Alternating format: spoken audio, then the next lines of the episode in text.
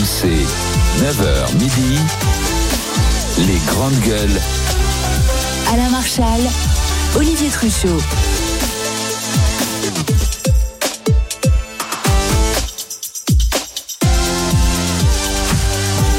Les GG, les grandes gueules, c'est sur RMC, RMC Story. Les grandes gueules, c'est tous les jours, c'est avec vous, c'est au 32-16 que ça se passe. C'est sur euh, Internet aussi, avec le réseau social Twitter notamment. Vous avez les vidéos qui sont mises en instantané, les vidéos des GG. Sur l'appli RMC, vous retrouvez les podcasts. Euh, vous avez même, même dès maintenant la première heure des grandes gueules qui est disponible.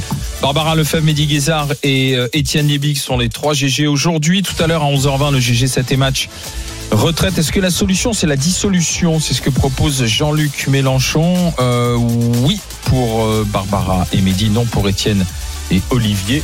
Si je me fie à ce qui est écrit sur euh, Probable ces équipes. la feuille, oui, c'est effectivement c'est improbable. Ce sont des équipes assez Je bizarres. comprends rien du tout un au débat qui va avoir lieu. C'est un peu comme le vote contre les trottinettes à Paris. Non, mais Ceux qui c'est- sont pour vont c'est quand même voter quelque contre, chose, ceux qui c'est quand sont même, contre vont c'est voter quand même pour. quelque chose d'assez organisé par quelqu'un qui était pour et qui maintenant contre. C'est le truc le plus fou de La dernière droite, la droite dissolution. qui va voter pour. Rappelez-vous, c'était sous Jacques Chirac, c'était en 1997. Euh, en attendant, Le le, bon vieux GG, le GG7 et match à 11h20, Michel on va Sardou. parler du panier anti-inflation. RMC les grandes gueules. À vous de choisir. Alors ça, ce sont les grandes surfaces qui s'y collent. C'est vous qui avez choisi euh, ce sujet hein, sur notre site internet rmc.fr. Casino va proposer 500 produits à moins de 1 euro. Carrefour, 200 produits à moins de 2 euros. Système U, 150 produits à prix coûtant. Lidl, 50 produits essentiels à prix sans marge ou presque. Monoprix, 300 produits à prix bloqué. Euh, Auchan, ce qu'il appelle des solutions anti-inflation. Et Int- Intermarché, 500 produits au total. Alors pour beaucoup, ce sont des marques distributeurs. Certains vont faire aussi des produits frais.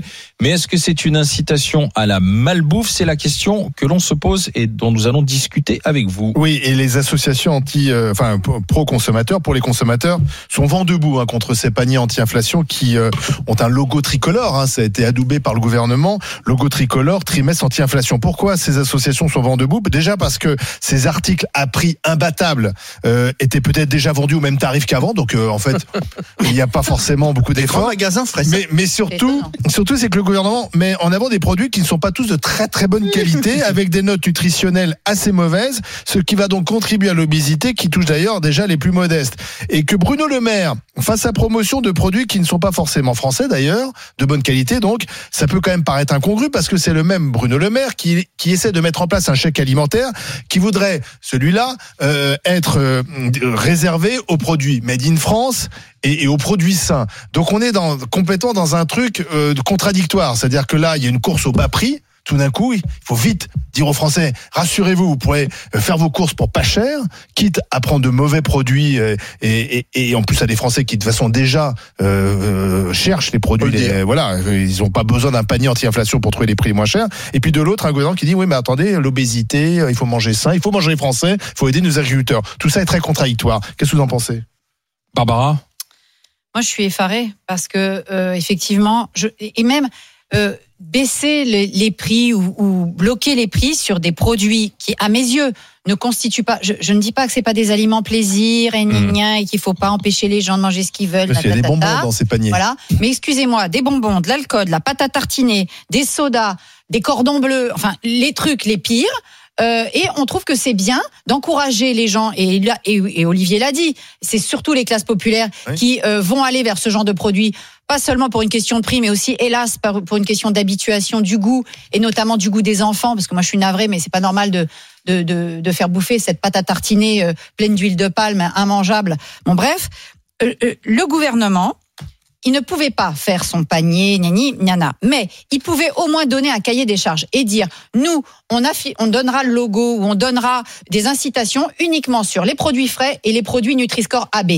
Tout ce qui est le reste, c'est la responsabilité, mais nous, on, on ne s'engage pas dans ce panier euh, anti-inflation. Et là, on voit un gouvernement impuissant, impuissant évidemment comme d'habitude à se faire entendre des distributeurs, comme il, se fait, il est incapable de se faire entendre de l'agro-industrie.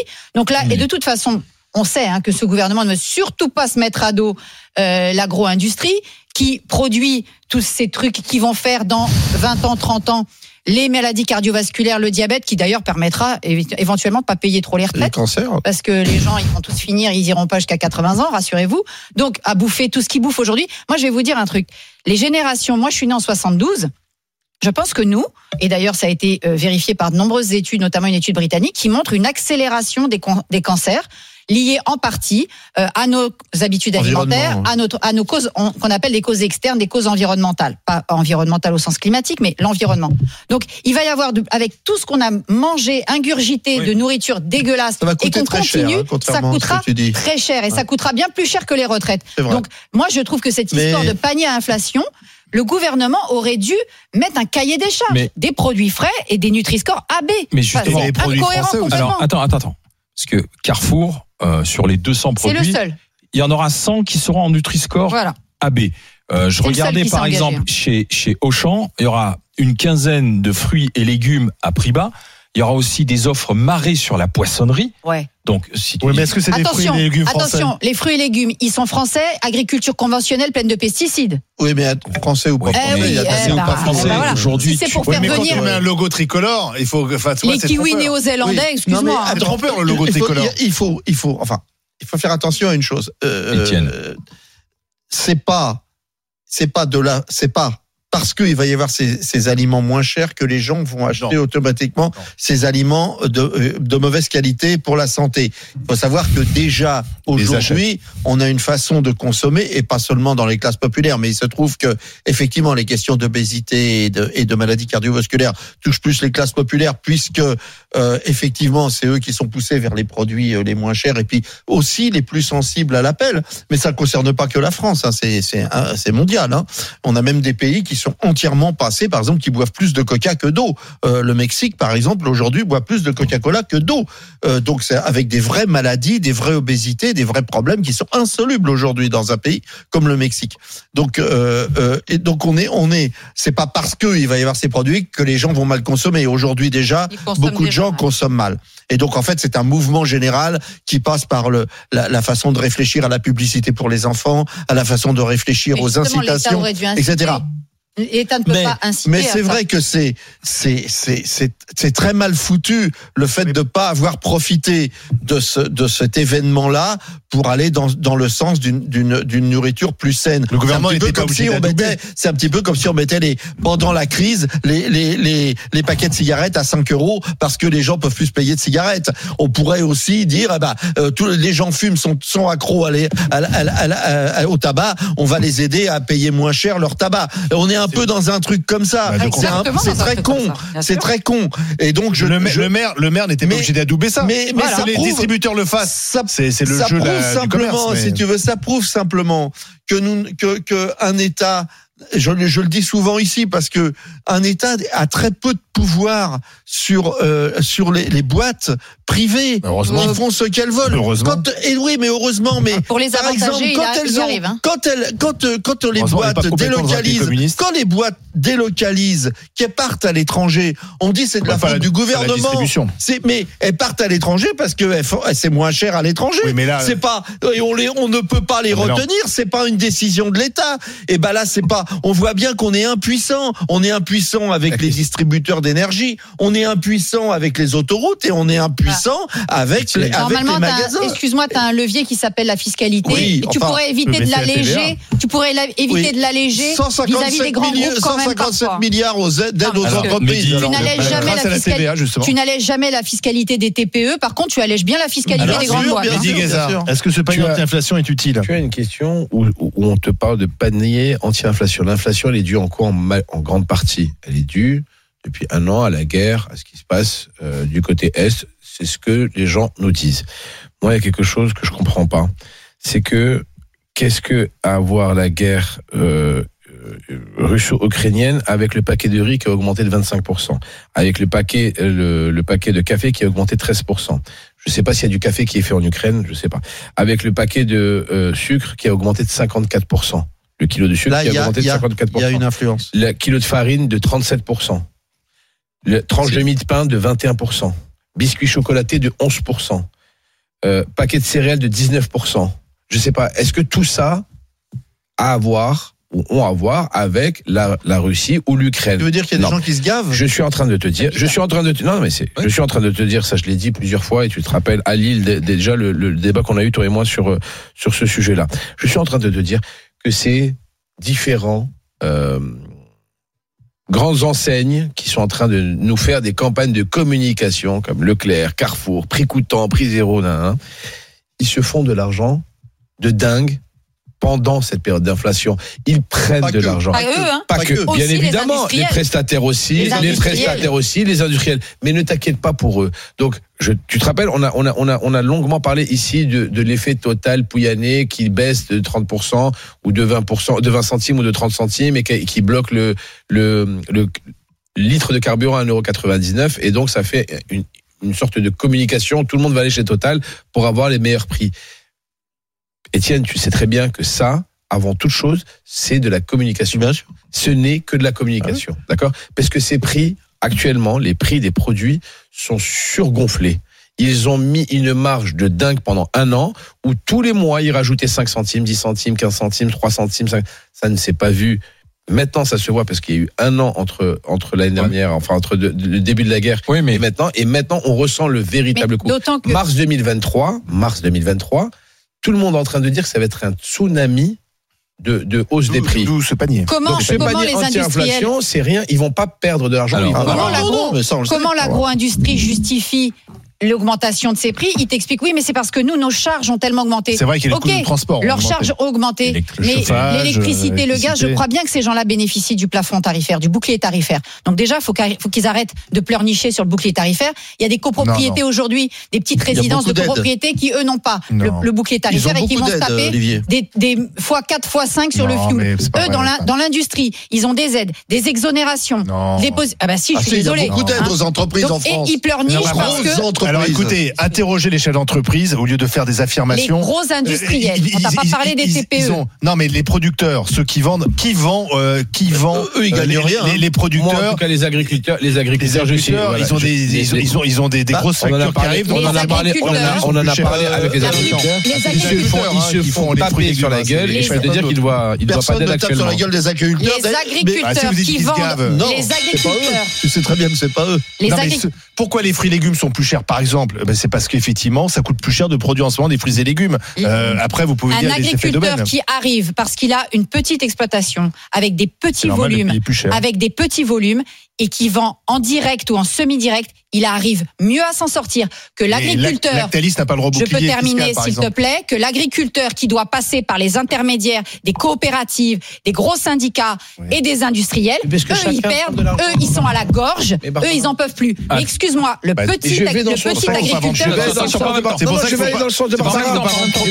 c'est ça le on problème, c'est qu'il y a tellement d'intermédiaires, il y a tellement d'intermédiaires que chacun prend sa pièce, qu'à la fin, quand ça arrive dans ton panier, tu as payé entre 6 et 10 intermédiaires C'est pourquoi- différents pour que le produit arrive pourquoi quand on de chez défend le, le, Il y a très le- peu de grands acheteurs en fait. Attention, C'est pourquoi quand on défend une agriculture Bah, à alors taille humaine, pas que c'est à cause de l'Ukraine que tout ça a augmenté je aussi. termine, c'est pour ça que quand on défend une agriculture à taille humaine et qu'on encourage les agriculteurs et les éleveurs à être à taille humaine, oui, mais aujourd'hui justement, on encourage les fermes les plus grandes, les fermes usines, on fait, Bah on ouais. refuse tous les, re- Bah on, oui. on fait des, fermes immenses qui vont être ingérables par des agriculteurs pour que ça soit capitalisé. Et Hazard ben, ça sera de pire nous. en pire les prix. Hazard, bonjour.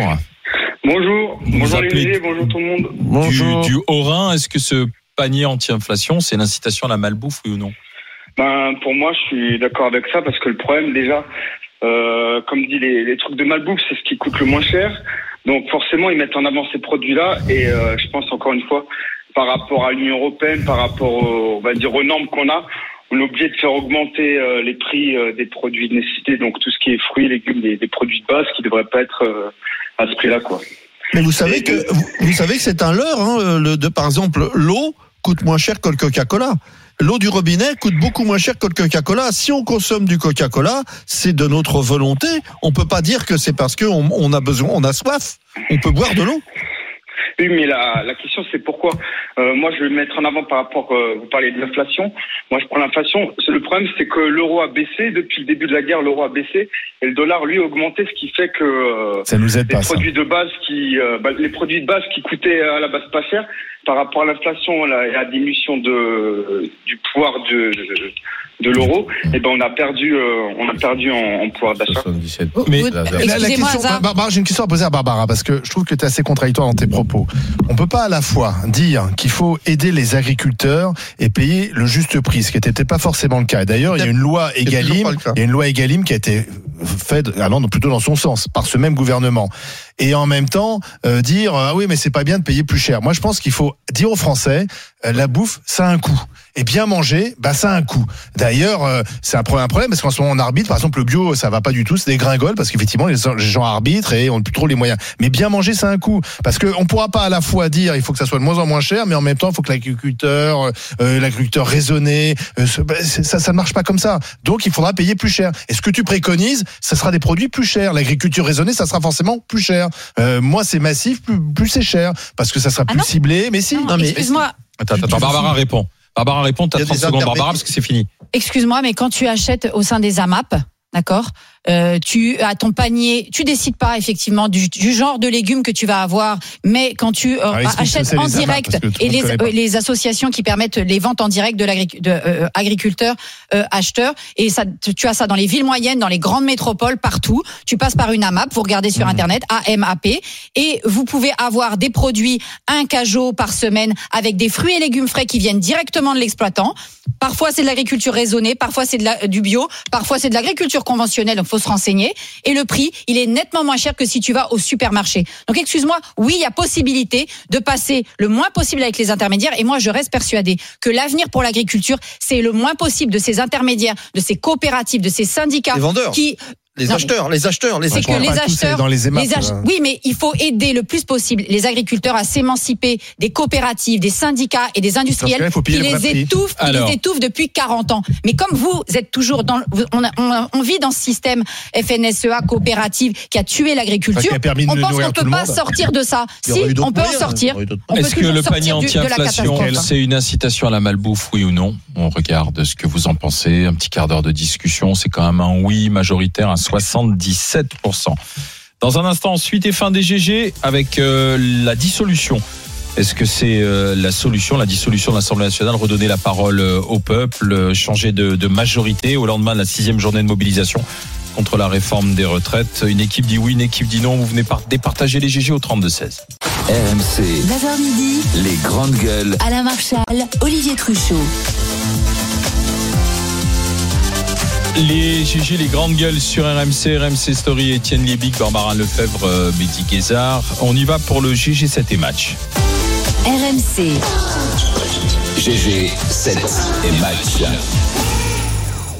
Sixième journée de manifestation hier, une prochaine est prévue euh, samedi et on a Jean-Luc Mélenchon qui estime qu'aujourd'hui il y a une solution pour euh, que le gouvernement et les Français se, mettent d'accord, c'est la dissolution.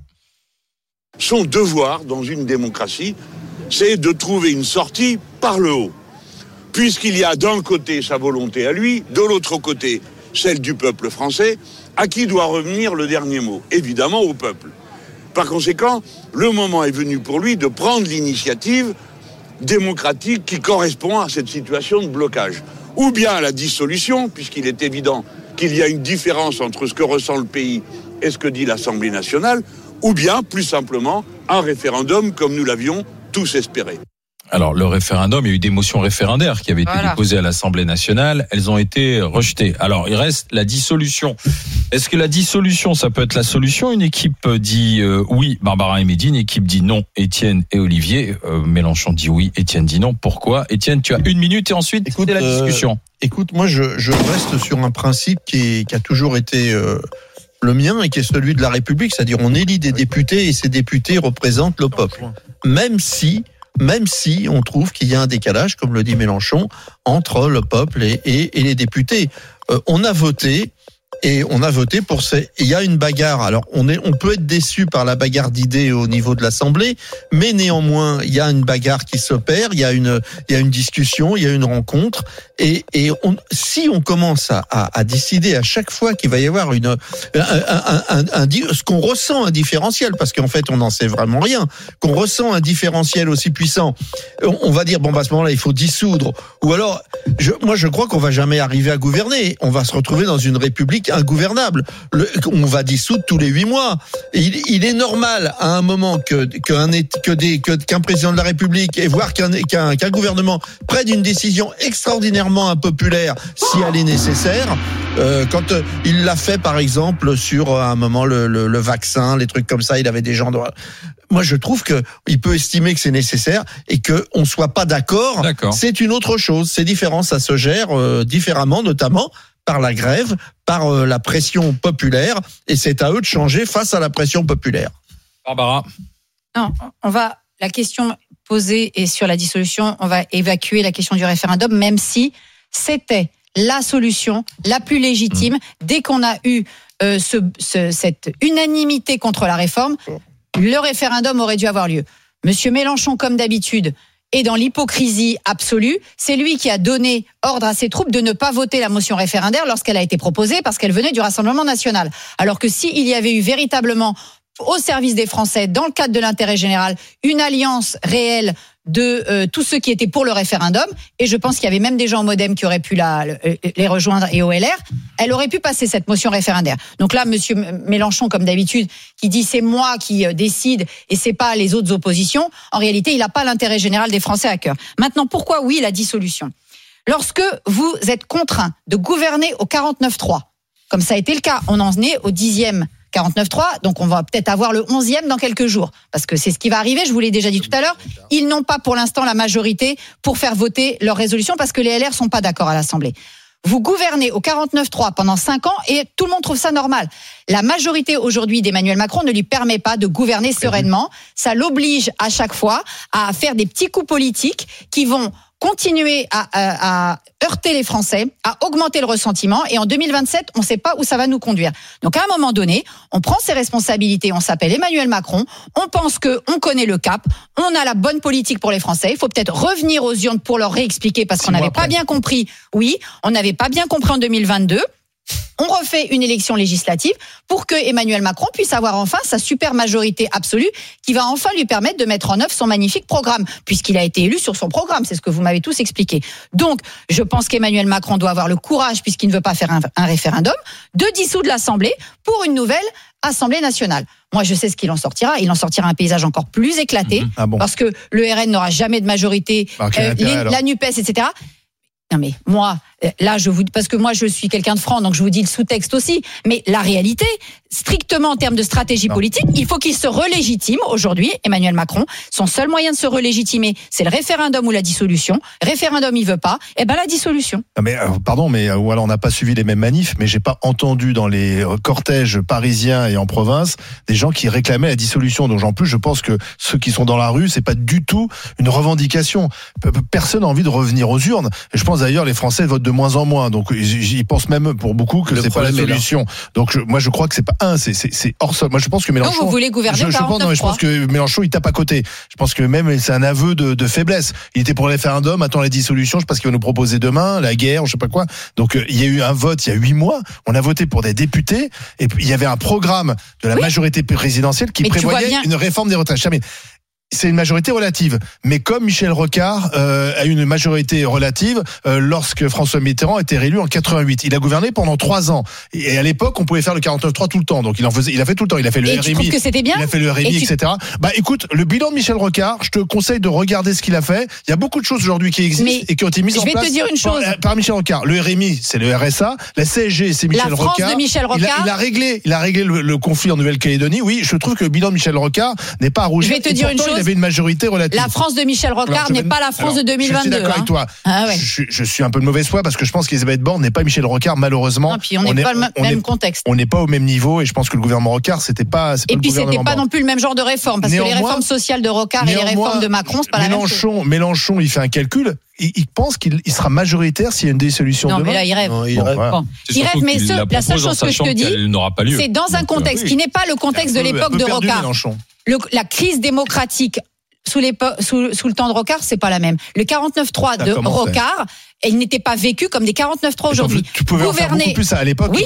mais gouverner au encadré. 49-3 à l'époque de Rocard et aujourd'hui, c'est pas pareil. Il s'est passé beaucoup de choses entre temps. Aujourd'hui, tu ne peux pas accepter un gouvernement Ah, qui, ne- qui fait tout hein. passer par ordonnance et Je dis pas qu'il y aura pas de 49-3. dissolution. C'est pas Il y aura possible. peut-être Oui, dissolution mais à un en même temps, euh, en même les temps. Barbara, en même temps, Barbara, ça veut dire que euh, on rentre dans un cycle infernal. On rentre dans un cycle de type euh, italien, voire euh, Ah oui, c'est ça. voire euh, guatémaltèque. C'est-à-dire, on rentre dans un on truc où dès qu'il va y avoir une opposition à un projet et il faut a qu'il pas y ait de- des de projets, relative. il faut qu'il y ait des projets, euh, on va on va dissoudre. Mais a Enfin, pas de je veux dire à un moment, il faut il faut se dire qu'un gouvernement, même si on n'est pas d'accord avec lui et Dieu sait si je ne suis pas d'accord avec un certain nombre de ses réformes, doit pouvoir gouverner. Mais il n'a pas de Sinon, majorité, on se veux met- qu'il Mais fasse une majorité relative. Mais il y a- une majorité majorité sur les relative. retraites. Mais il n'y arrive pas. Si jeudi Mais- prochain.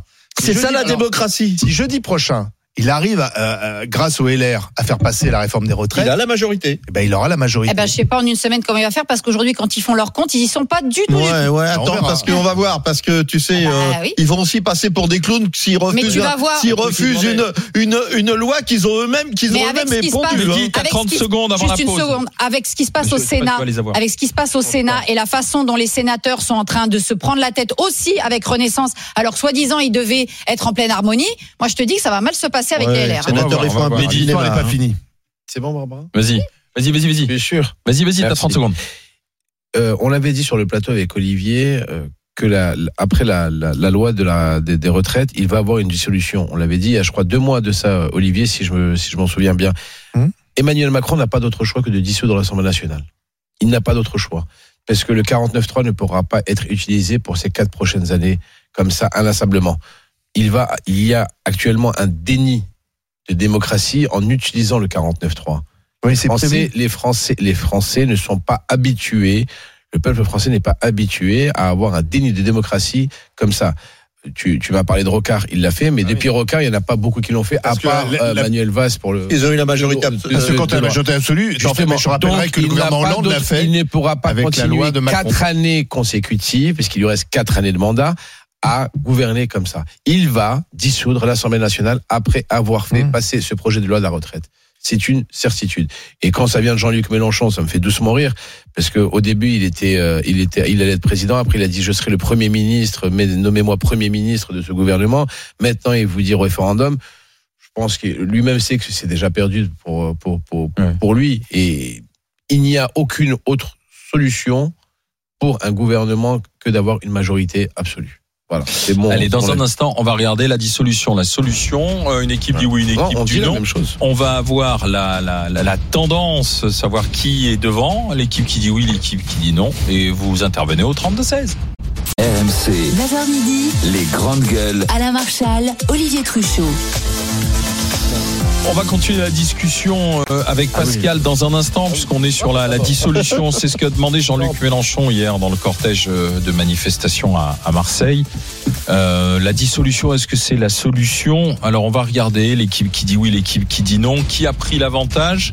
Allez, go, envoyez la tendance, les amis, avant qu'on continue notre discussion pendant 10 minutes. C'est oui, oui, euh, 72% pour euh, la dissolution. C'est étonnant que ça soit aussi fort. hein. C'est Pascal qui va en discuter Les gens ont avec vraiment nous. ras-le-bol. Hein. Bonjour, ils ont vraiment Pascal. envie de Ils ont- renverser la table et- et, et- tuer la tête. euh, Non, ils en ont et marre du couper des circuit- têtes. ils en ont Bonjour, marre du Pascal. circuit Tinder. mais ça Ouais, dit ça. bonjour tout le monde. Un fidèle Bonjour, DGG, Pascal. Pascal. traiteur du côté de, du Loir-et-Cher à Vendôme. Alors, dissolution, oui ou non? Alors moi je dirais, euh, si vous me permettez, je vais, je vais reprendre trois, trois points de trois choses qui ont été dites. La première chose, euh, Macron est arrivé premier au premier tour. Donc il est le seul légitime, les autres ont fait moins. Mhm. Euh, autrement, personne n'est légitime et on laisse la France à volo et puis on met un parti fasciste euh, à- à- pour gouverner la France et puis comme ça, là, tous ceux qui râlent, qui disent qu'on n'est plus en démocratie, ben ils verront ce que c'est que Mhm. le manque de démocratie. Ensuite, on nous parle de dissolution. Ah, moi, je veux bien la dissolution, on a les moyens.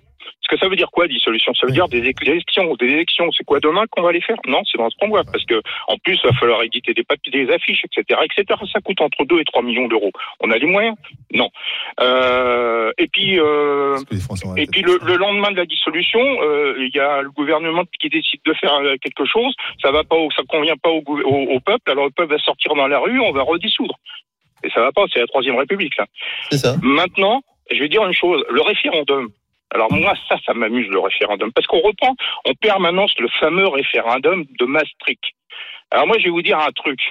Dans, la, de de Constitution, la Constitution Oui, oui. européenne. Oui, d'après. Voilà, je vais vous dire un truc. Quand j'ai euh, justement des, des frexiteurs euh, face à moi, je leur pose une question je- parce que ils sont toujours là à dire l'Europe, l'Europe, l'Europe. J'ai dit, vous connaissez euh, l'avantage de la TVA intracommunautaire? Il n'y en a pas un seul qui est capable de le dire. Et ça, ça a sauvé des, centaines de milliers d'entreprises. Alors moi, je dis, la, faut, non, la dissolution, faites ce que vous voulez, amusez-vous. Mais après, il faudra arrêter dans 20 ans, quand il y aura plus de retraite, parce qu'il y aura un actif pour un retraité. Là, vous pourrez pas dire, ah ben, il faut baisser les charges. Non, on pourra pas baisser les charges, parce que si on baisse les charges, ça veut dire qu'on baissera les retraites, les pensions. Point barre. Donc, il faut faire quelque chose. Et moi, je, je suis désolé, faut, je vais me faire, ça, ça va hurler de l'autre côté. Il faut que le, le gouvernement, il tienne, faut que ça passe. Cette, cette, c'est pas une, je vais vous dire la meilleure des réformes. Alors, si. Alors, euh, un référendum, mais comme Rosine Bachelot l'avait dit sur une, euh, une antenne con- concurrente, c'est-à-dire pas oui ou non. Ah oui, mais c'est ça le référendum. Ouais, parce que il y a un, Un pays, QCM. il y a un pays qui Oh, se régale. Il y a un pays qui se régale en Europe, qui se régale parce qu'ils voient comment ça se passe en France et ils font tout l'inverse. C'est la Suisse. Et la Suisse, ça marche bien. Ils ont refusé les 35 heures parce qu'ils ont vu que c'était un bordel monstrueux, que c'était très mauvais pour l'économie. Oui. Voilà. Bon. Euh, Oui, mais la- un la Suisse- référendum, oui. Mais vous savez, je vais vous Mais- dire une chose. Moi, je vais dire aujourd'hui, aujourd'hui, quand j'écoute, parce que je vous écoute tous les jours, et donc j'écoute les gens intervenir, les gens qui sont contre. Mais aujourd'hui, les gens sont mûrs pour la première réforme, c'est-à-dire la retraite Le système à point. Oui, Exactement. Et c'est la meilleure. Macron a dû reprendre sa première réforme. Donc euh, euh, Pa- Pascal, pas de référendum Qui est- qui est parce que sinon il a peur que si tu veux on En aille de 49.3. référendum en référendum, de contestation de résultats en contestation de résultats, Bah, et qu'on se retrouve finalement Bah, euh, au niveau de la troisième République. L'Italie, l'Italie, l'Italie ingérable de- d'il y a la 20 ans. Troisième République. Si vous saviez toutes les grandes mesures et les grandes avancées sociales qui ont été faites sous la Troisième République, bien sûr que c'était souvent la pagaille à l'Assemblée. Oui. Bien sûr Et que les gouvernements tombaient aussi. souvent. Je pense que les, si vous regardez l'histoire des grandes avancées sociales, euh, c'est la Troisième République. Oui. Donc euh, les gens qui conspuent la Troisième République feraient bien de la regarder bien en face, la Troisième République, et de la connaître un petit peu Oui, mais- sur si- si la elle- question de la laïcité, Oui, l'égalité si- homme-femme, les progrès pour les travailleurs. de- Non, mais il y aura- vous faites pas à mon avis, s'il y a dissolution, il y aura encore moins de majorité. Et le, le, le risque, c'est de le bordel. une assemblée. Déjà, l'assemblée est difficilement gouvernable. Alors là, on, on se retrouvera avec une assemblée encore moins gouvernable. C'est pourquoi j'ai dit, normalement, le vrai, la vraie mesure démocratique qui aurait dû être prise, c'est la question du référendum. Parce que le référendum, tu poses la Et question sur ta réforme, et, et c'est mieux qu'un 49-3, c'est l'avis du peuple. Mais Quand le tu as un blocage. Ça a été Non, l'élection. je veux juste dire une chose. Quand tu as un- une réforme qui est vraiment re- repoussée par la population et que tu penses vraiment qu'il faut que tu l'expliques mieux, tu donnes la parole à la population. Là, on va nous faire peut-être un référendum sur la fin de vie. Le truc qui a aucun Oui, enjeu puisque Barbara- grosso modo tout le monde est d'accord. C'est trop facile de faire des référendums comme ça pour se Barbara, légitimer. Barbara, C'est se foutre du monde, excusez-moi. Barbara, cela suppose à ce moment-là que plus aucun gouvernement ne puisse prendre une mesure qui, qui ne soit pas qui ne soit pas populaire. Or, on peut imaginer qu'il y ait des, des mesures, je ne pense pas pour le cas de la retraite, mais on peut imaginer qu'il y ait des mesures, par exemple des mesures de santé qui étaient extrêmement restrictives sur le plan de la liberté bon individuelle. exemple, On ça. peut estimer que Le gouvernement a pris des décisions impopulaires qui étaient nécessaires. Le confinement. Le- voilà. Et donc, donc l'état cela supposerait qu'à un aucun moment, tu comprends, on rentre dans un piège terrible. On rentre dans un piège où Un on bon suppose que tout ce qui est impopulaire est mauvais. Oui. Moi, je pense qu'il y a des tas de choses impopulaires qui sont bonnes. L'abolition de la peine de mort était la- impopulaire à La décision, la décision de rentrer, euh, par exemple, il- on peut regarder aujourd'hui la guerre est à nos portes. Il y a, y a pas Oh. une seule décision. Mais si, excuse-moi, Ah oui. excuse-moi, il y a des gens qui ont vraiment peur. On a des alliés alliés comme la Pologne ou la Hongrie qui ont vraiment peur, très peur. Je peux te dire que les Hongrois ne rigolent pas et pourtant c'est pas des c'est pas des amuseurs publics. Eh bien, ces gens-là, est-ce qu'on va les soutenir? Est-ce qu'on va il va, il va peut-être y avoir des mesures terriblement impopulaires à prendre qui vont nous mettre dans une Donc, merde effroyable. De la même façon qu'on nous explique que le prix du riz augmente à cause de la guerre en Ukraine, euh, toi tu nous expliques qu'il faut adopter la réforme des retraites au 49.3 parce que sinon Non on va se faire bouffer. Non, moi par je les dis qu'il faut se battre. Il faut se battre Moi, avec je les dis moyens de la simplement, rue. je dis simplement que si vous continuez à gouverner au 49-3, parce que vous n'avez pas la majorité, vous allez faire monter dans le pays un monstre, un monstre de haine et de ressentiment que vous allez Moi, je payer en dis qu'il faut, 2027. il faut C'est faire tout. reculer le gouvernement par la lutte. Allez-y, continuez. Romain, bonjour. Oui, bonjour à tous. Euh, Team oui ou team non? Équipe oui ou équipe non alors Bah pour oui, la oui, euh, oui, euh, complètement, euh, tout simplement parce que ça fait un an qu'on est dans le, on est dans le tabou, tout simplement parce qu'il n'y a pas eu de, il n'y a pas eu de débat. hein. tout le mois de février l'année dernière, il n'y a eu aucun débat parce que Emmanuel Macron n'avait pas le temps de débattre avec ses adversaires. Donc on, réellement, il n'a dû à aussi. répondre à aucune question, à part des questions bienveillantes de certains journalistes. Ensuite, il n'y a pas eu de campagne de sa part. Euh, entre les deux tours, bah, on nous a tous expliqué, tout le monde s'est mis bien d'accord pour qu'un maximum de gens votent pour lui contre l'affreuse Marine Le Pen. Et ensuite, je suis pas d'accord avec Olivier parce qu'Olivier disait que les gens ne vont plus voter. Mais aux législatives l'année dernière, il y a quand même 10% de plus de personnes qui ont été votées par rapport à la présidentielle. Donc c'est-à-dire que le vote pour moi des législatives l'année dernière, il vrai. aurait dû être pris, pris en compte. C'est vrai, mais c'est quand même- que les présidentielles. Je, je suis d'accord, mais c'est quand même Macron qui a eu la majorité, relative, mais qui a eu la majorité. oui, mais quand, quand on a la majorité, avec 89 députés RN, avec euh, également beaucoup de députés de la France insoumise, et ainsi de suite, on se dit que finalement, on n'a pas été élu par son, par son, Bah, par son programme. Et surtout, le soir de son élection, Oui, mais- il a dit à tout le monde, j'ai compris, ce vote m'oblige. Donc en fait, il a, il, a, il a biaisé tout le monde. Tout le monde, et sans le demander, parce que tout le monde a naturellement voulu Oui, voter mais pour Ro- lui. Romain, Romain, je suis d'accord avec tous vos arguments. Moi, je suis pas un grand. Je, enfin, je sais pas si, si vous écoutez les grandes gueules régulièrement, mais j'ai quand même été très critique sur cette réforme des retraites. Donc, euh, je suis très à l'aise avec ça, et je suis assez quand même critique sur Macron en général. Mais euh, là, euh, euh, s'il obtient une majorité jeudi prochain, s'il arrive, parce que il n'a pas de majorité absolue, donc il doit composer avec les gens qui sont à l'Assemblée. La Il se trouve qu'il y a une partie, et ça c'est la démocratie, qu'il y a une partie de la droite qui a toujours été pour cette réforme des retraites. S'il arrive Oui, à les convaincre de voter sa réforme, et s'il arrive à faire passer le texte, je suis désolé, moi je vois pas un déni de démocratie. Eh ben non, Euh, oui, après, je- après, je, je- je comprendrais qu'on sera les très en colère, mais euh, 4%. Donc en fait, la démocratie, c'est quoi. C'est Emmanuel Macron avec son gouvernement qui Mais non, en La démocratie, c'est la discussion. Prend une majorité à l'Assemblée. des postes avec des députés Mais de c'est comme ça quand on C'est n'a pas de- mais quand- mais oui, parce que quand on n'a pas de majorité- Il nous reste 3 ans et demi. Il va, il va lui rester 4 ans.